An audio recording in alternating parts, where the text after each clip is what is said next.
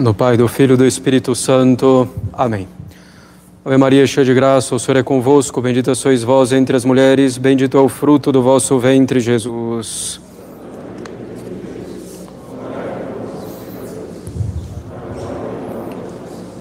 Podem sentar-se.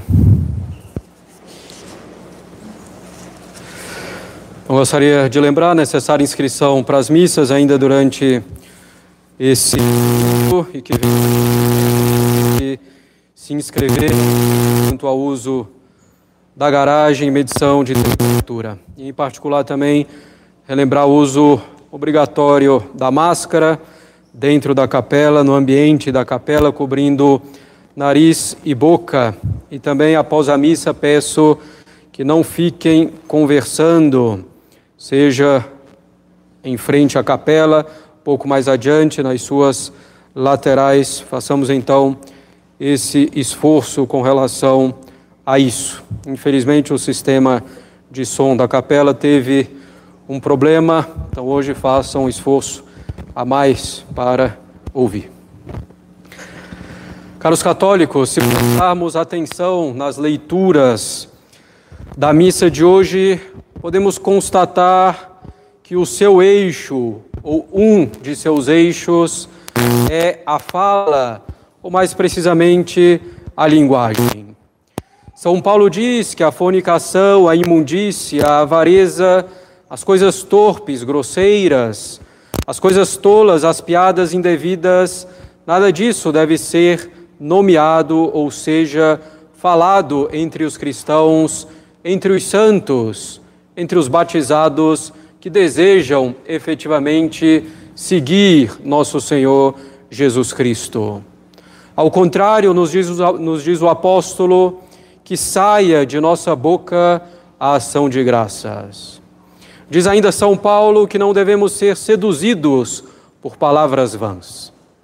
No Evangelho, nosso Senhor expulsa um demônio que era mudo de um homem e ele começa então a falar para a admiração, para a edificação das pessoas que ali se encontravam.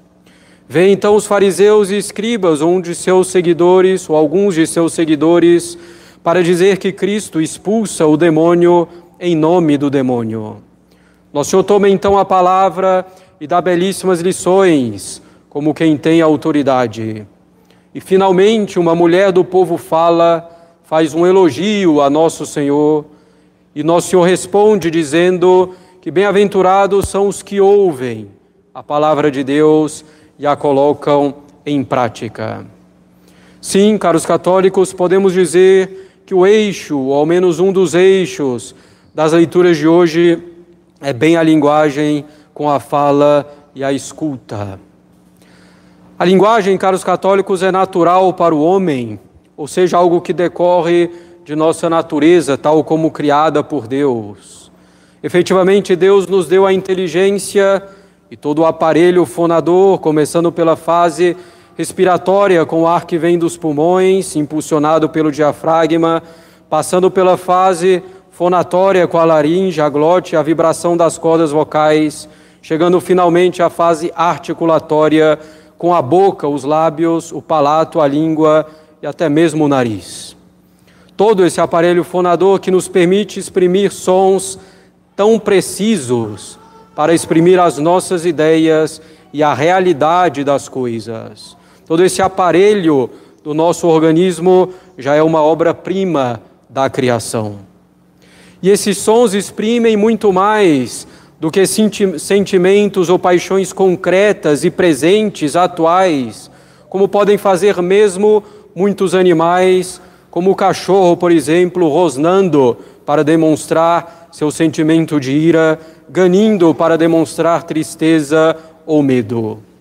O homem dotado de inteligência pode expressar não só essas coisas, mas pode expressar ideias, a essência das coisas, coisas abstratas, o conceito daquilo que existe, pode tratar da beleza, da verdade, do bem, de Deus mesmo. A linguagem é necessária para o homem pois Deus nos criou como seres sociais. Devemos, portanto, comunicar uns com os outros para vivermos de modo mais perfeito. O homem se inclina a exprimir o seu pensamento por sons que significam realmente algo. E com facilidade, para os católicos, aprendemos a falar na infância a língua com que temos contato cotidiano, nossa língua materna em primeiro lugar. A linguagem é bastante importante do ponto de vista natural para desenvolver a inteligência, para vivermos bem com os outros, para provermos a nossa própria necessidade. É bem sabido que os pais, educadores em geral, sobretudo os pais, devem zelar nesse aspecto da educação dos filhos, falando corretamente com eles, usando vocabulário cada vez mais rico, cada vez mais abstrato, modelando a linguagem dos filhos, estimulando a criança para que use palavras adequadas, frases corretas para expressar seu próprio pensamento, estimulando a criança para que pergunte o que não entende, espichando ainda a conversa, de forma que a criança possa desenvolver a linguagem, deixando tempo para ela organizar a fala, corrigindo o que deve ser corrigido. Tudo isso é importantíssimo para formar uma inteligência ordenada, para possibilitar qualidade no convívio com as pessoas e o bem da sociedade. De fato, isso diz respeito mesmo ao bem comum. Infelizmente, nossa sociedade vai em sentido contrário, mesmo com os adultos, na difusão cada vez mais larga de linguagem mais bem primitiva, uma linguagem pictórica com emojis e figurinhas, por exemplo. Tema talvez para outro sermão ou formação. O bom desenvolvimento da linguagem, da inteligência, é importante, caros católicos, mesmo na religião, pois que a graça supõe a natureza.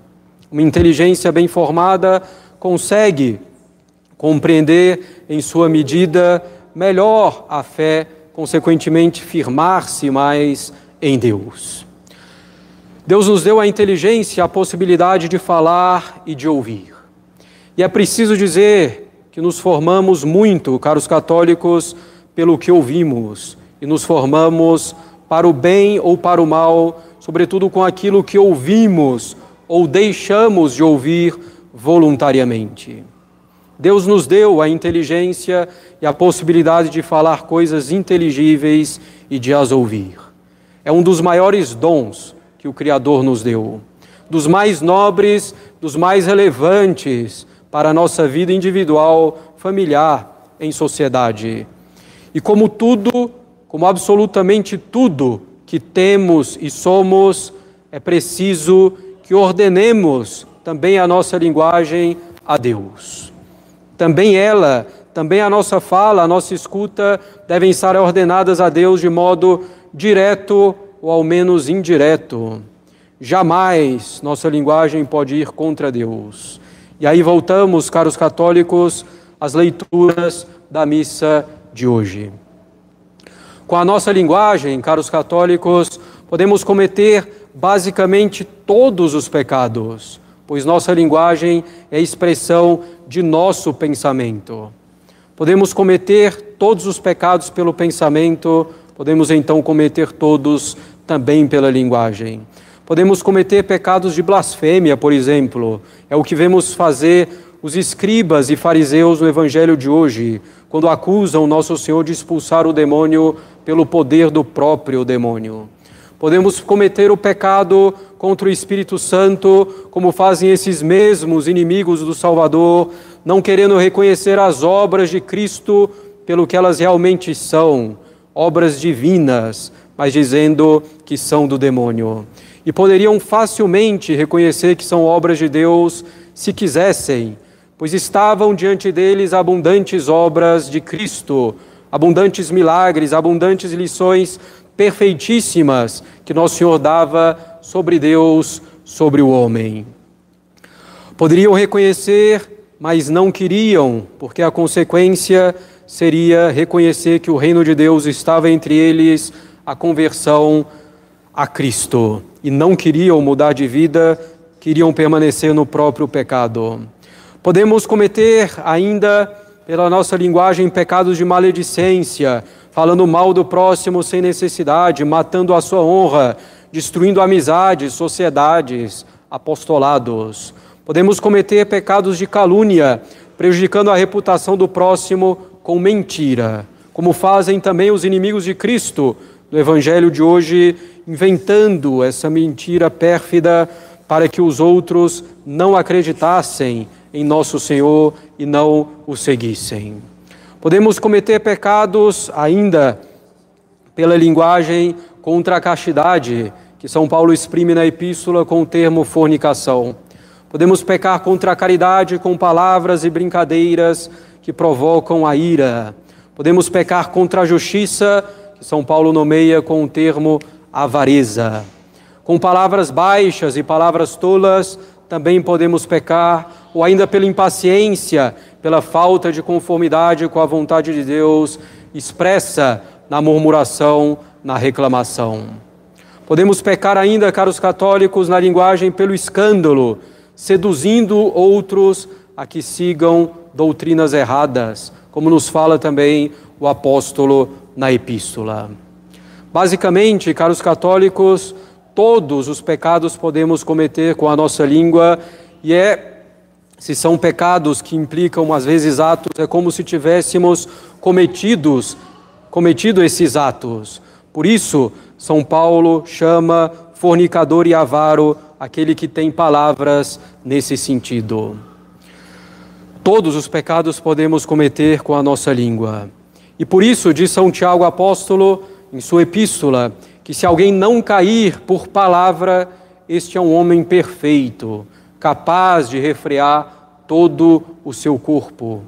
Se alguém não cai por palavra, é homem perfeito, porque isso indica que seus pensamentos são, por assim dizer, perfeitos, já que a linguagem humana é a expressão um, do nosso pensamento. Não cair por palavra indica a perfeição do interior. Dificilmente, caros católicos, caímos por atos sem acompanhamento de palavras em algum momento ou medida, ainda que por palavras ditas somente para nós mesmos. São Paulo nos mostra como devemos usar as nossas palavras. Devemos usá-las em ação de graças. Claro, devemos agradecer a Deus frequentemente por todos os seus benefícios, mas o apóstolo fala aqui de ação de graças em sentido amplo, ou seja, que nossas palavras sejam ordenadas a Deus, que sejam para proveito nosso, do nosso próximo e da sociedade, mesmo quando forem palavras simples, amenas, para puxar a conversa em determinada situação por boa educação, pela virtude da amizade ou da afabilidade. Somos filhos da luz, caros católicos, e nossas palavras devem estar repletas de verdade, de bondade, de justiça, como diz ainda o apóstolo na epístola de hoje. A melhor ação de graças que podemos dar a Deus com a nossa linguagem é essa, mantendo-a na bondade, na verdade, na justiça, mantendo-a sob Cristo, o Verbo de Deus encarnado, a palavra de Deus encarnada. E nosso Senhor no Evangelho, caros católicos, nos indica a mesma coisa. Consideremos que esse mudo a quem nosso Senhor restituiu a fala somos todos nós, seres humanos. O que devemos fazer é o que fez certamente esse mudo após a sua cura. Agradecer a Deus, ação de graças nesse sentido em que falamos. Agradecer a Deus utilizando conscienciosamente a nossa fala, procurando falar o que devemos, quando devemos, como devemos, e calando também quando devemos calar. E mais, na última lição desse riquíssimo evangelho, nosso Senhor nos indica que é preciso ouvir a palavra de Deus. E que bem-aventurado é aquele que ouve a palavra de Deus e a coloca em prática. Coloca em prática pelas suas próprias palavras, pelas suas ações e pensamentos. Assim como na ordem natural, aprendemos a nossa língua materna desde a mais tenridade, ouvindo-a e colocando em prática, assim devemos conhecer nosso Senhor, o Verbo de Deus, a palavra de Deus, ouvindo em seus ensinamentos no Evangelho e na tradição católica desde a mais eternidade e praticando a palavra de Deus, praticando o que ele nos ensinou.